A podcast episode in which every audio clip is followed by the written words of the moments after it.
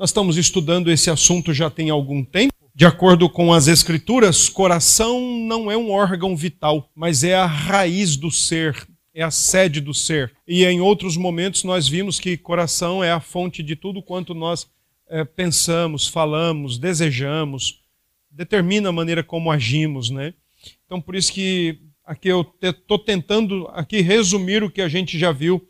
Coração é religioso, coração como a sede do ser, como a sede de quem nós somos, mas também coração ah, como a fonte da nossa cosmovisão, ou como as lentes da. trazendo, possuindo as lentes da nossa cosmovisão, da nossa visão de mundo, né? Nós olhamos a vida, interpretamos a vida a partir de lentes, e estas lentes chamam-se cosmovisão.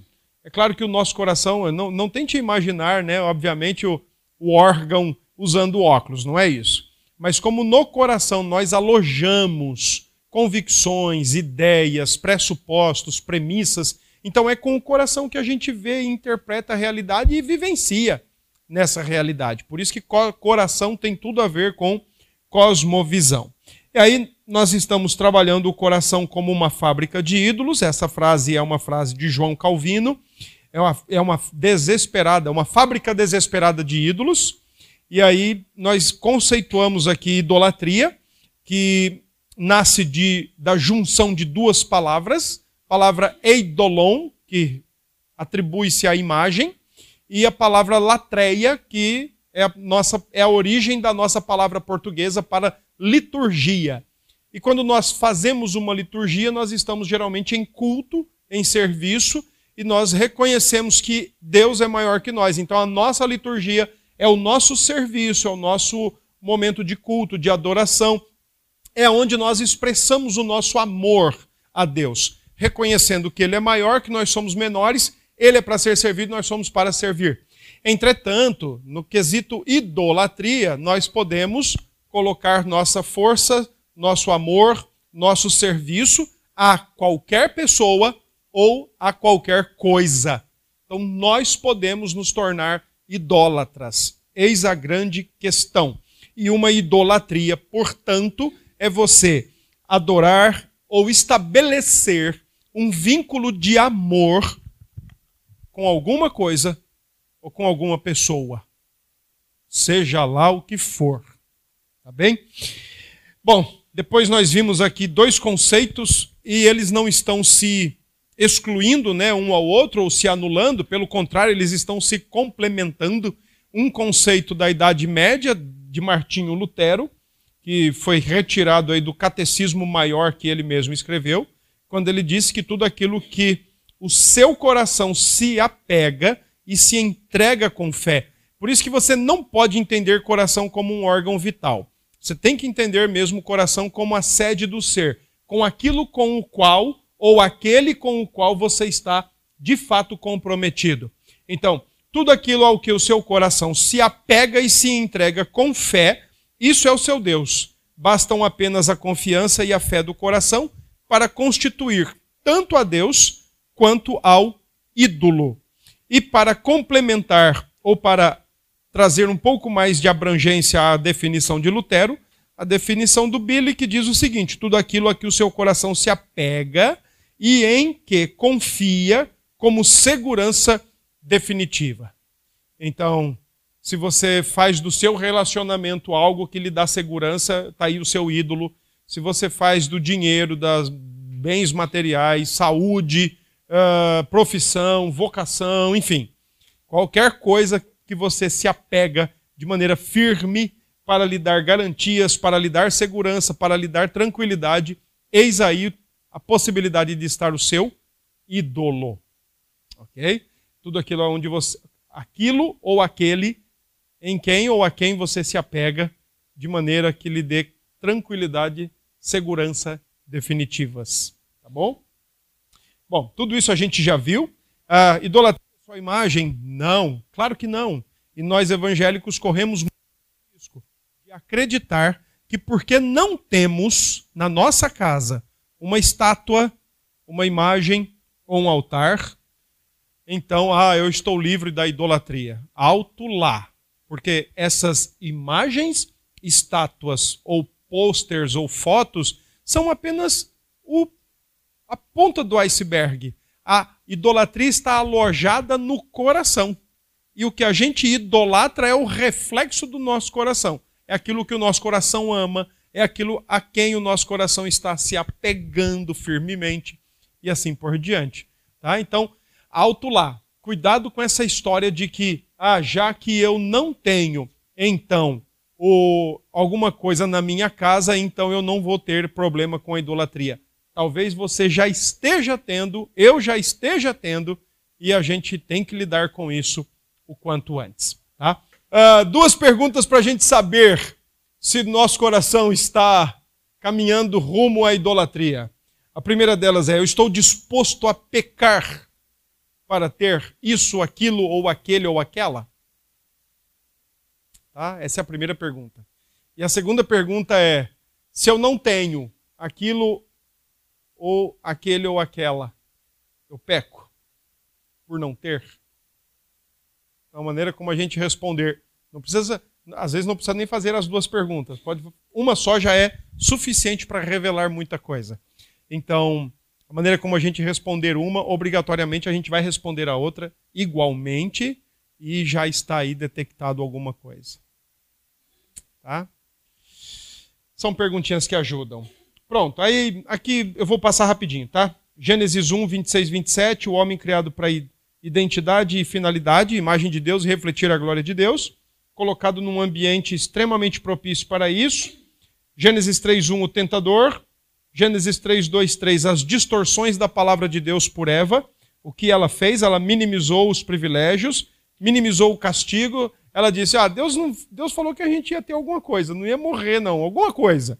E ela maximizou a proibição. Deus disse apenas: Não comereis ela já disse o contrário, ou ela já disse mais. Ela falou: Deus disse que não é nem para a gente chegar perto, nem para tocar. Então, com essas expressões dela, ela já foi negociando todos os princípios, o princípio estabelecido por Deus. Satanás também entra no cenário com suas manipulações, com suas táticas. Depois nós podemos ver que o coração da idolatria é a egolatria homem e mulher, Adão e Eva, acabam se identificando com a própria serpente, com o próprio Satanás, acabam lhe dando voz, confiando mais no que ele fala do que confiando em Deus, acabam se tornando mais servos dele do que do próprio Deus. Isso tudo dentro do paraíso ou dentro do templo. Tá bom? Depois nós vimos uma contribuição do Wright, que nós não vamos ver agora. Ah, Trabalhamos a questão de Ezequiel 28 ser uma perspectiva de que, ao invés do profeta falar sobre a queda de Satanás, muito provável que ele está falando da queda de Adão com o rei de Tiro e dizendo assim para o rei de Tiro: assim como você está fazendo agora, alguém fez e isso dentro do Éden. E como aquele lá fez e não ficou sem castigo, você também não vai ficar sem castigo por causa da sua idolatria. Tá? Então, Ezequiel 28, eu acredito que é uma referência a Adão no Éden, enquanto, claro, há alguns que querem atribuir a queda de Satanás. Não vejo necessidade para isso. É Adão. Bom, inicialmente então, Gênesis 1 e 2, Deus e homem. Gênesis 3, eu. Eu, tá certo? Tira-se Deus, fica o eu perdas, perdas da idolatria, vimos tudo isso. Perdeu a integridade, se tornou mal, a íntima comunhão com Deus, a íntegra comunhão com a mulher, o Éden, a finalidade original, a liberdade e perdeu a vida. E aí nós vamos entrar nesse assunto aqui agora. Idolatria na Bíblia. Então vamos ler, não vamos ler todos os textos, mas nós vamos ler pelo menos alguns deles. Por exemplo, na primeira, na primeira, no primeiro tópico, né? expressamente proibida. Vamos dar uma olhadinha? Êxodo 20. Êxodo 20. Êxodo 20 é o texto dos Dez Mandamentos, texto este que o Senhor entrega a Moisés ainda no Monte Sinai, para que agora sirva de base para a legislação do povo de Deus. Até então, o povo era um povo, agora vai se tornar uma nação, que agora tem seus conjuntos de leis e o primeiro conjunto de leis é o, são os dez mandamentos, né, a lei moral. Então, olha o que diz aí no verso 3. Não tenha outros deuses diante de mim, não faça para você imagem de escultura, nem semelhança alguma do que há em cima no céu, nem embaixo na terra, nem nas águas debaixo da terra. Não adore essas coisas, nem preste culto a elas, porque eu, o Senhor seu Deus, sou Deus zeloso, que visito a iniquidade dos pais nos filhos, até a terceira e quarta geração daqueles que me odeiam. Mas faço misericórdia até mil gerações daqueles que me amam e guardam os meus mandamentos. O segundo mandamento é uma proibição veemente de que não se faça nenhum tipo de imagem tentando dizer o nosso Deus é isso, ou o nosso Deus é aquilo, ou o nosso Deus é assim, ou é dessa forma. Como, por exemplo, 1 Reis, capítulo 12, quando Jeroboão retorna do Egito, o reino de Deus já está dividido, Israel e Judá já estão divididos, e aí Jeroboão faz dois bezerros de ouro, coloca um em cada extremo da região do Reino do Norte e diz para o povo de Deus: Agora vocês não precisam mais voltar lá para Jerusalém, descer a Jerusalém para cultuar, pois aqui estão os deuses que tiraram vocês do Egito, os dois bezerros de ouro, ok? Aqui é onde a gente corre o risco, e nós vamos ver daqui a pouco quanta coisa tem. Mas é nesse texto aqui que a gente começa a correr o risco como crentes evangélicos, cristãos, reformados e tal, é aqui que a gente começa a correr o risco de pensar assim: ah, puxa, estou livre, porque Deus está dizendo para não fazer nenhum tipo de imagem, então eu não tenho imagem, logo eu não sou idólatra. Alto lá. Alto lá. Porque talvez eu e você não estejamos de fato, não tenhamos de fato nada em casa desses artefatos. Mas isso não é a mesma garantia de que não tenhamos nada no nosso coração consumindo as nossas forças, consumindo a nossa dedicação, consumindo a nossa, nossa vida, a nossa preocupação, a nossa inquietação. Não é garantia. Tá? Então, inclusive, coisas boas podem ser idolatradas coisas boas e legítimas. É o trabalho, por exemplo, uma coisa ruim? Não é. Mas e quando uma pessoa vive para o trabalho? Ela já inverteu os papéis, né? Quando ela deveria usar o trabalho, o trabalho está usando ela. Quando ela deveria entender que o trabalho é uma ferramenta, ela está entendendo que o trabalho é um fim em si mesmo. Então ela já se coloca como serva do trabalho ao invés de deixar o trabalho no seu devido lugar, nos seus devidos horários e saber que não deve ser consumida por aquilo. Ah, profeticamente alertada, Êxodo 32, vamos aproveitar que nós estamos aí no mesmo livro. Êxodo 32. Ah, tem um detalhezinho, né? Deixa eu só lembrar aqui vocês. Mas, é, Êxodo 20, a gente precisa lembrar, por exemplo, que o povo de Deus estava saindo do Egito. E o Egito foi para o povo de Deus o seu, o seu lugar de morada por 430 anos. 40 anos no deserto foram foi o momento que Deus reservou para levar o povo para dar uma volta no deserto e refazer suas perspectivas, sua mentalidade, seus conceitos, seus valores e assim por diante. Eles passaram 430 anos sendo educados, aculturados, influenciados pela cultura, pela religião egípcia. E agora eles vão para Canaã e Deus dá uma voltinha com eles para ensinar-lhes algumas coisas bem importantes. Dentre elas, nós lembramos de Deuteronômio 6, a unicidade de Deus. Ouve, pois, Israel, o Senhor vosso Deus é o único Deus. Bom, o texto todo aqui de Êxodo 32 é o, é o bezerro de ouro. E aí, olha só o que diz, né? Verso 1 o povo viu que Moisés demorava para descer do monte.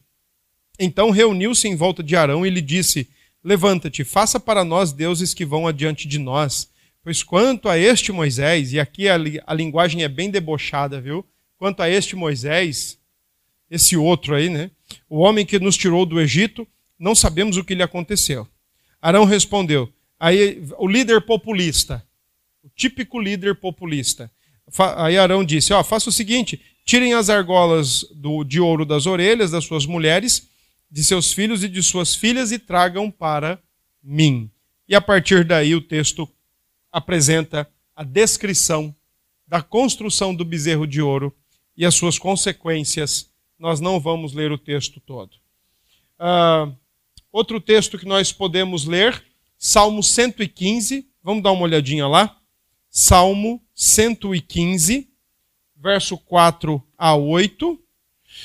Salmo 115, verso 4 a 8. O salmista diz assim, a partir do verso 1, ele diz: Não a nós, não a nós, Senhor, mas ao teu nome dá a glória, mas por amor da tua misericórdia e da tua fidelidade. Verso 2: Por que diriam as nações: Onde está o Deus deles? É, o salmista está dizendo assim: as nações ficam perguntando: onde é que está o nosso Deus? Porque não vem imagem, não vem nada de estátua ou foto, nada disso. Então perguntam: onde é que está o Deus deles? E aí o salmista responde no verso 3: O nosso Deus está no céu e faz tudo como lhe agrada. Verso 4 a 8, olha que interessante a leitura. Os ídolos das nações são prata e ouro, obra de mãos humanas. Obra de mãos humanas. Só que deixa sua Bíblia aberta em Salmo 115 e abra Ezequiel 14 verso 3. Olha o que diz Ezequiel 14, verso 3. Filho do homem, estes homens levantaram ídolos dentro do seu coração. Então, interessante, né? Lembra que Jesus diz que a boca fala do que o coração está cheio? A gente pode olhar para o Salmo 115 e dizer: as mãos fabricam que o coração está cheio. Tenta, tenta harmonizar aqui os dois textos, tá? Ezequiel está dizendo que eles levantaram no coração. Mas lá no Salmo 115, se você quiser voltar para lá, Salmo 115, verso 4, é, aí você vai perceber o que? O salmista dizendo: os ídolos das nações são prata e ouro, obras de mãos humanas. E agora presta atenção, versos 5 a 7. Tem boca e não falam, tem olhos e não veem, tem ouvidos e não ouvem, tem nariz e não cheiram, tem mãos e não apalpam, tem pés e não andam. Som nenhum lhe sai da garganta. Olha aí, veja nesses versículos de 5 a 7, uh, ah, partes do corpo humano que tem aí. Verso 4, tem, verso 5, tem o quê? Boca, olhos. 6, sete e garganta. Agora veja é, o que que acontece com essas partes do corpo humano que são atribuídas a ídolos. A boca não fala, os olhos não veem, os ouvidos não ouvem, nariz não cheira, ah, as mãos não apalpam, os pés não andam e a garganta não emite nenhum som. Logo, para que serve um ídolo? Para nada. Mas ele é uma representação do quê? Do ídolo que está no coração. É uma projeção. Por que, que, tem gente que diz assim, meu Deus é o dinheiro? Okay? É, uma, é o que está no coração. E aí, conclusão, verso 8. Olha o que diz. Tornem-se semelhante a eles. A eles quem? Os ídolos. Tornem-se semelhante aos ídolos. O quê? Os que os fazem. Todos os que neles confiam. Olha o raciocínio legal. Muito simples do texto esses ídolos que são feitos por mãos humanas, com todos, todos eles com partes do corpo, mas nenhuma funcionando, ou seja, são inúteis, se a gente não vive para servir a Deus, nós somos como cantava o traje a rigor, né? A gente somos inúteis, porque nós estamos vivendo de acordo com o nosso ídolo, ou para o nosso ídolo. Salmo 115, por isso que é um dos salmos que eu mais gosto nas Escrituras. Ah, Uh, idolatria é admoestada no Novo Testamento. Vamos para Romanos capítulo 1.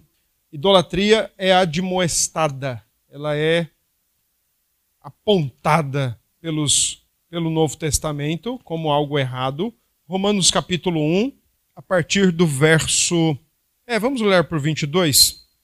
Vamos lá, verso 22 diz: Dizendo que eram sábios, se tornaram tolos trocaram. Olha isso. Olha, leia esse texto lembrando do que a gente viu agora no Salmo 115.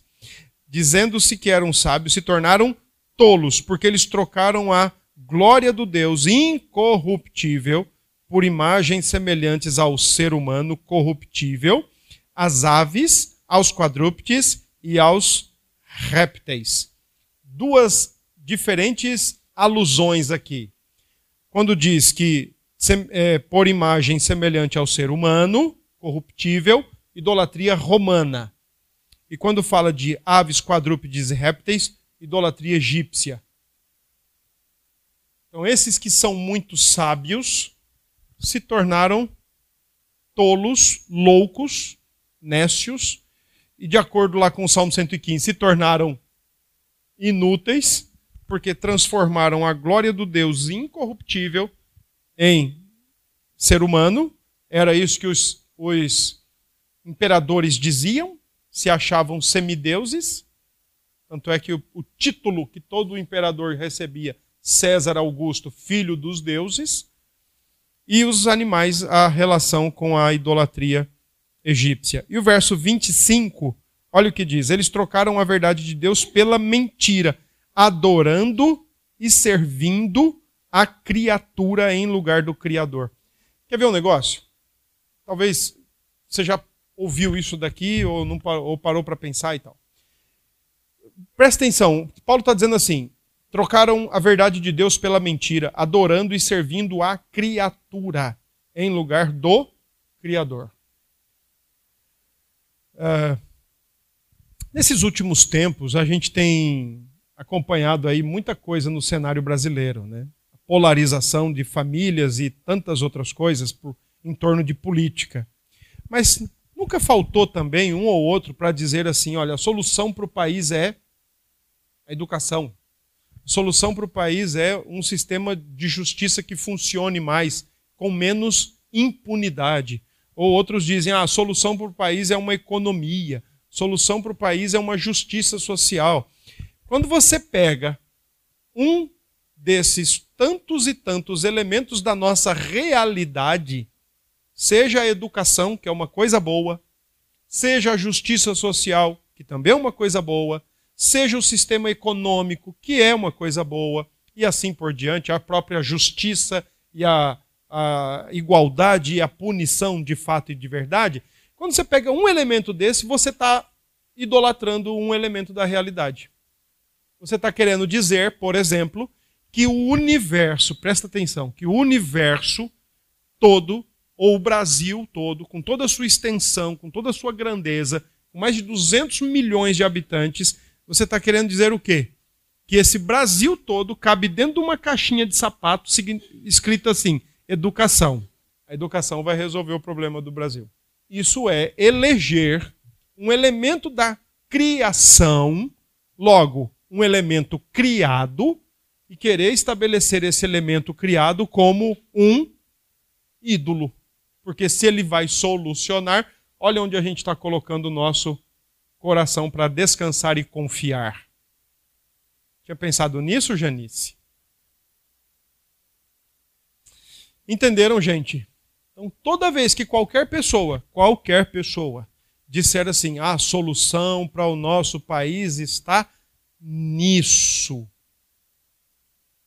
Já resumiu toda uma realidade apenas aquilo ali. E aí a educação é a solução. Ou igualdade social é a solução. Não é.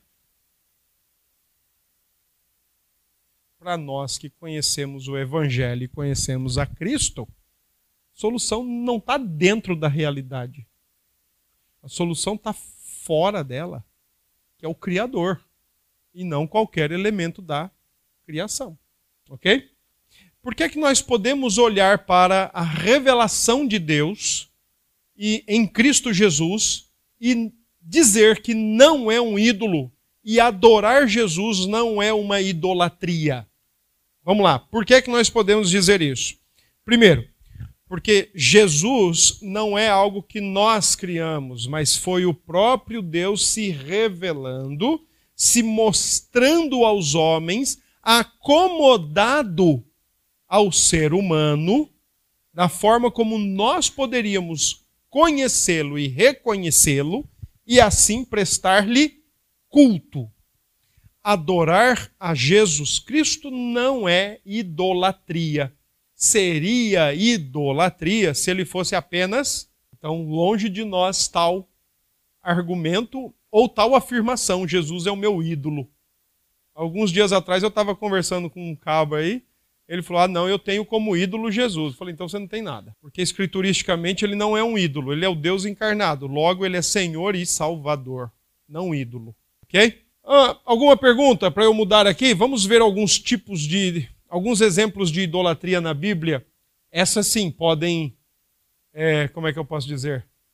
Essas podem mexer com o nosso coração. Aquela questão lá, né? Ah, eu não tenho imagens em casa, então eu não tenho esse, esse pecado. Ótimo, mas não é só isso. Então nós vamos ver algumas coisas aqui agora que já prepare, viu? Alguém quer colocar alguma questão aqui ainda ou não? Posso seguir? Eu coloquei aí em termos de amor, porque o material que eu consultei para pegar esse assunto então eu achei por bem não mexer, tá?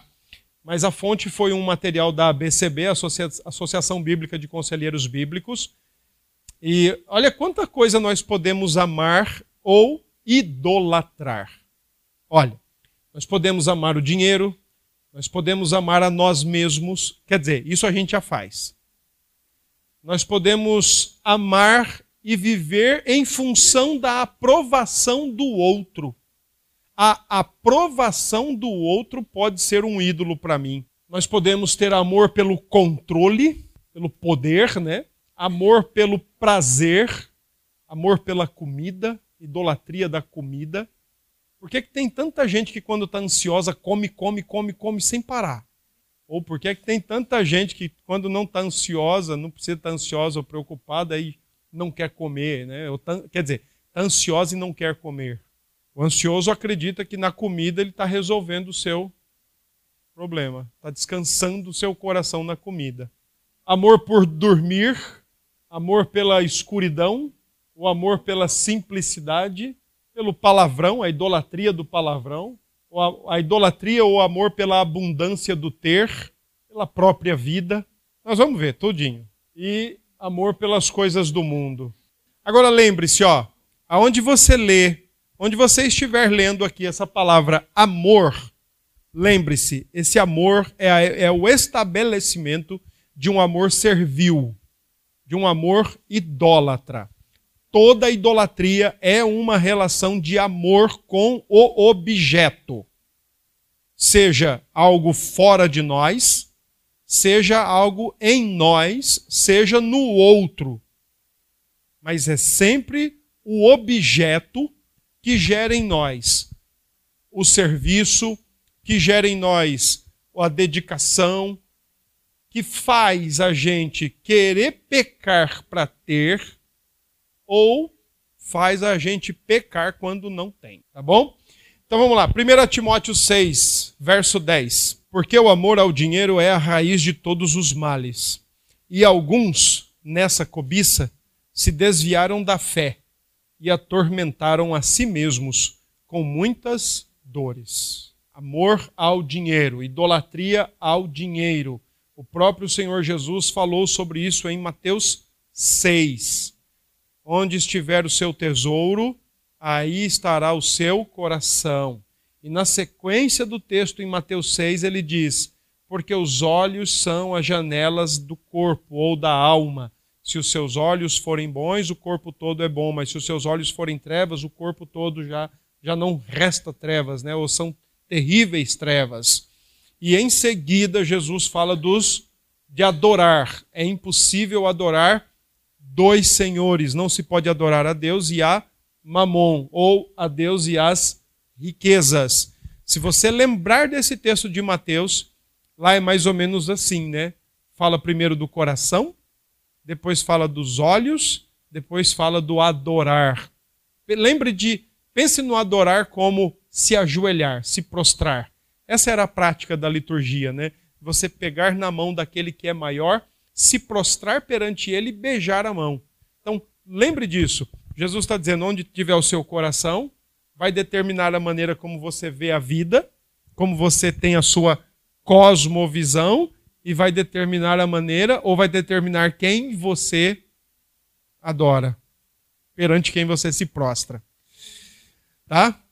Paulo diz: o amor ao dinheiro é a raiz de todos os males, e alguns, nessa cobiça, se desviaram da fé e atormentaram a si mesmos. Perceba que o amor ao dinheiro é o ídolo escondido, é a raiz aí, né, a idolatria, que já gera a cobiça.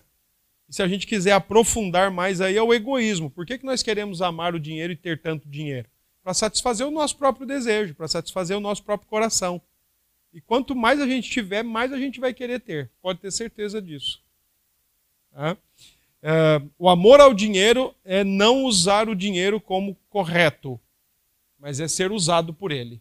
2 Timóteo 3, verso 1 e 2. Você não precisa ter para ter amor pela coisa. Basta você não ter. É, porque tem aquela questão, né? Ah, quem tem já ama é bem provável que ame. E quem não tem, pode, mesmo não tendo, amar e arder por não ter. E estar disposto a pecar para ter, ou peca porque não tem. A gente, às vezes, tem a tendência de tratar a ponta do iceberg. Tudo aquilo a que o seu coração se apega e se entrega. Isso é o seu Deus. Tudo aquilo que o seu coração se apega e em que confia como segurança definitiva. Eu acho que a gente não precisa fazer essa leitura de ter uma conta bancária gigantesca para dizer, ah, esse é um amante do dinheiro, ou a gente não precisa ter um, um míseros centavos no bolso para dizer, ah, eu não sou idólatra porque eu não tenho dinheiro. Mas e se você não tem os poucos centavos, você está com segurança? Essa é a grande questão que eu acho que a gente tem que destacar não é apenas a ideia assim, ah, eu queria ter muito dinheiro para comprar uma mansão, comprar um carro, comprar uma Ferrari, viajar o mundo todo. Essa, eu diria que isso já é uma idolatria ao dinheiro explicitada e avelada. Que nos dez primeiros dias do mês, quando a gente tem o nosso salarinhozinho no bolso, está todo mundo rindo e todo mundo feliz. Mas e nos 20 dias restantes do mês que a coisa vai caindo, caindo, caindo e a gente tem que lidar com isso? Aí é onde começa a mostrar aonde a gente está se assegurando. Então, não é só pensar nessa perspectiva. Eu não tenho, então eu não amo. Tá, então como é que você se relaciona quando você não tem? Porque se você começar a pensar assim, eu, você mora em apartamento ou casa? Casa. Bom, imagine que você começa a pensar assim, ó. Ah, se eu morasse num apartamento, eu acho que seria melhor. Seria mais feliz. Cara, eu acho que aí a coisa começa a complicar. Entendeu? Eu, eu não tenho absolutamente nada contra que a gente trabalhe, estude e vá melhorando as condições. Eu acho que isso é louvável até, é consequência de trabalho, consequência de esforço. Ótimo, maravilha. Mas fazer disso objetivo de vida, motivação para a vida, aí eu acho que já tem coisas complicando aí. Aí eu acho que já tem coisa que está enviesada aí, meio está errado esse negócio. É, tá morando numa casa, aí não está satisfeito. Aí muda para outra casa, tem problema. Aí muda para outra, tem problema. Aí compra lá no altiplano, tem problema. Meu, pode morar no céu, tem problema, entendeu? Então, lembre-se, uh, não, essa, essa aqui que a gente discutiu aqui, socorro, Ceissa, eu, a gente comentou aqui, essa questão de ter muito ou não ter. Então, essa, essa pode ser uma forma de você mostrar, de ser mostrado algum alguma coisa dessa que a gente está vendo.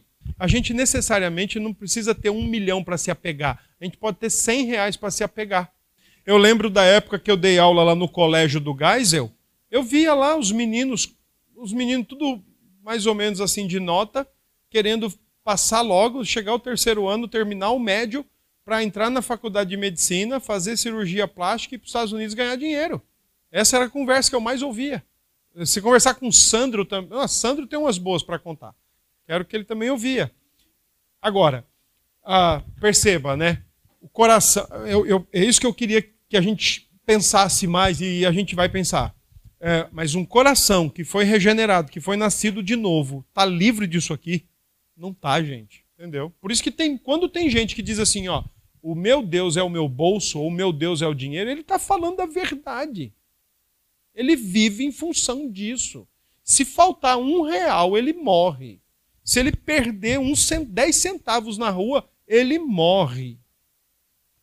Ele morre, literalmente ele morre. Por que que tem... É, tem um livro do Timothy Keller, muito legal, chamado Deuses Falsos. É, ele trabalha a ideia de sexo, dinheiro e poder, né? E ele abre o livro dizendo, contando alguns episódios recentes né, das crises financeiras nos Estados Unidos. Caras, empresários multinacionais grandões lá que perdeu dinheiro, subiram no, no último andar e se mataram. Ficaram sem o seu Deus. Ficaram sem o seu Deus. E quem tem muito, além de sofrer quando perde alguma coisa, é totalmente avarento. É amante do dinheiro. Ama Tá aí o tio Patinhas, para não deixar a gente se enganar. A Disney até tinha uns desenhos bons, hein, antigamente. Aí é onde eu falo que a gente tem que agir lá dentro, buscar ver a raiz disso daí. Porque é que um cara que se tem muito, ele quer ter mais, se perde um centavo, ele chora, por que, que aquele que tem mais ou menos, quando vê que está acabando no meio do mês, ele já começa a ficar de coração acelerado, preocupado? Por que, que tem aquele que quer ir embora para Salgueiro, para Ceará, que fica preocupado? Por que que, por que que tem, por que que tem esse cenário? Por que que tem esse cenário? Talvez o amor ao dinheiro seja só a ponta do iceberg. Mais embaixo mais profundamente, mais escondido dos nossos olhos, esteja, por exemplo, a incredulidade, esteja o egoísmo, entende? A gente olha para uma pessoa e fala: cara, esse cara só fala em dinheiro. E tem gente que é assim. Tem gente que chega perto de você e fala assim: nossa, você está com a camisa listrada? Quanto foi, hein? E essa calça, quanto foi? E esse relógio da rodoviária, do terceirão, foi quanto? Sabe? Entende? Sabe que tem, tem gente que só sabe falar em dinheiro. Você está conversando numa roda de amigos, aí o cara chega e só. Ei, você viu que fulano ganhou tanto? Só fala em dinheiro, meu. Agora, veja, o que é que está lá embaixo? aquilo que o Clebson falou e o Pedro Lucas levantou aqui. Por que, que eu quero estudar, trabalhar, me dedicar, sabe, ser bom na minha área? Porque eu quero para mim, é, é, é, isso que eu quero, é minha realização, é minha satisfação, é isso, está nisso, está nisso daí a minha satisfação. Se tiver, meu amigo, onde tiver o teu tesouro, aí está o teu coração. Aí vem o egoísmo. É a ideia do servir e não fazer-se escravo do negócio. Você ter noção de que isso é uma coisa da realidade, traz seus benefícios, se amado, se idolatrado, traz e vai trazer seus malefícios, mas é muito complicado. Outro dia lá em casa, Pedro Lucas estava mostrando um vídeo lá de um gordinho lá, feioso lá. O cara com as roupas lá, um tênis de 30 mil. Quantas visualizações no vídeo? 600 mil visualizações. Meu, o tanto de gente que, sabe? A questão é você e eu entendermos o que é o dinheiro. Ele é um fim em si mesmo, ele é um meio. Ele é um instrumento ou ele é um fim em si mesmo. Se você entender que ele é um fim em si mesmo, você vai fazer dele o seu Deus. Se você entender que ele é uma ferramenta, é um instrumento, é outra história. Então é a maneira como a gente trata com ele. Se a gente ama esse danado de dinheiro. Paulo coloca. Você viu aí o que Paulo escreve? Ele diz como? Porque o amor ao dinheiro é a raiz de todos os males. E olha o que ele diz: e alguns nessa cobiça se desviaram da fé e atormentaram a si mesmos com muitas dores. Os cuidados dessa vida, as riquezas e os cuidados dessa vida. E principalmente nós crentes, é saber que é Deus quem dá. A Bíblia não é contra você ter dinheiro. A Bíblia não é contra você ter, de fato, até muito dinheiro. Em lugar nenhum na Escritura você vai encontrar essa proibição ou alguma coisa conotando que aquilo é um pecado. Então, suponhamos que você e Jorge daqui a pouco construam aí uma boa, uma boa condição, como estão trabalhando para isso, e aí vocês construíram essa boa condição. Aí lá na frente, é, descobre-se uma suposição, uma, uma, um exemplo. Descobre-se que vocês construíram todo um patrimônio com coisas ilícitas. Isso a Bíblia é contra. Tá? A Bíblia tanto é contra você construir alguma coisa ilicitamente, e aí ilicitamente tem várias formas, mas a Bíblia também é contra você tendo muito, você tendo mais ou menos, você tendo pouco, ele é contra a idolatria. Você não vai achar nenhum texto bíblico, repito, que diz assim, ó, é pecado ter muito dinheiro está veementemente proibido por Deus ter muito dinheiro. Você não vai encontrar isso. De maneira sapiencial, né, de maneira de sabedoria, literatura de sabedoria, tem lá a oração do Provérbio 30. Vamos dar uma olhadinha lá? Duas coisas te peço, ó Deus. Não recuse o meu pedido antes que eu morra. Afasta de mim a falsidade e a mentira. Não me des nem a pobreza, nem a riqueza dá-me o pão que me for necessário, para não acontecer que, estando eu farto, te negue e diga: Quem é o Senhor? Ou que, empobrecido, venha a furtar e profane o nome de Deus. Tá? Então, é, o provérbio aqui está dizendo o seguinte: me dê o que é necessário. Me dê em outras palavras, a linguagem de, de Jesus em Mateus 6. O pão nosso de cada dia. Me dê o que é necessário. E o salmista, e o, e o, salmista o homem do provérbio aqui, ele, ele é bem claro, né? Ele diz assim: se me der muito, eu esqueço de Deus. E se me der pouco, eu reclamo, eu murmuro, eu vivo aí resmungando. Então me dê o necessário. Agora, qual é a grande questão? Contentamento coração grato, coração contente, melhor remédio para um coração não ser idólatra, não ser amante do dinheiro, é um coração contente em Cristo, contente em Deus, com o que tem, com o que é, com quem está ao redor. Porque se não for contente em Cristo, não tem outro remédio. Se eu tenho bastante, como é que eu, como é que eu sei lidar com essa situação? Se eu não tenho, como é que eu sei lidar com essa situação? Aí entra conhecimento de Deus no coração. Porque se eu tenho bastante, eu não vou viver em função disso. Eu vou usá-lo, mas ele não vai me usar, o dinheiro. Mas para a gente ter essa percepção, precisa conhecer Deus.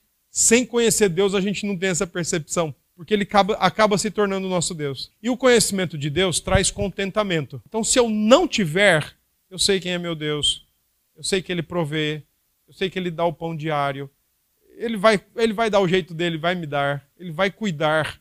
Entendi. Então, para a gente saber lidar, tem que ter esse conhecimento de Deus. E ainda assim a gente corre o risco de cair nisso. Quantas famílias não estão aí brigadas contendas judiciais por causa de dinheiro, patrimônio e tal?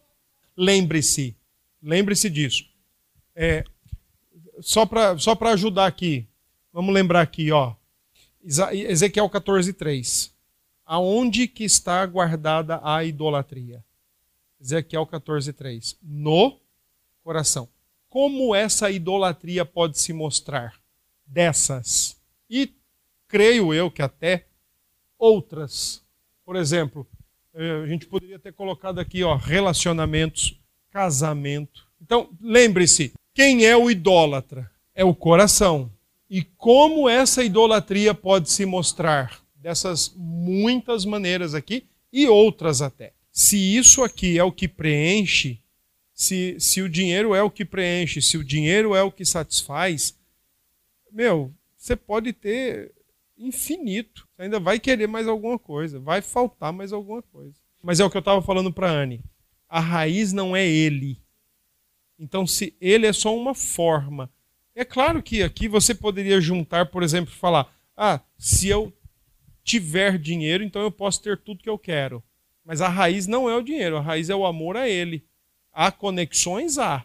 Mas aqui há conexões nas expressões. Porque a idolatria vem do coração. O apego que confia e se sente seguro. Tá? Entendam, parece estranho o que eu vou dizer, mas dentro da realidade criada, nada foge ao perigo da idolatria. Porque você tem o coração caído, que é a fábrica de ídolos, e você tem uma realidade gigantesca, que você se apega àquilo e idolatra. Então nada escapa à possibilidade de ser tornado um ídolo por causa do coração idólatra. Marido pode virar ídolo para a esposa, esposa pode virar ídolo para o marido, filhos. Ah, se meus filhos me faltarem, eu morro. Ah, se meu marido morrer, pronto, não pode morrer. Ela tem que morrer antes, então. Ou, ah, se minha esposa faltar, eu morro. Entende? E, e casamento não é uma coisa boa? Filhos são coisas boas também? Tá bom, então. Que Deus nos ajude. Que Deus nos abençoe.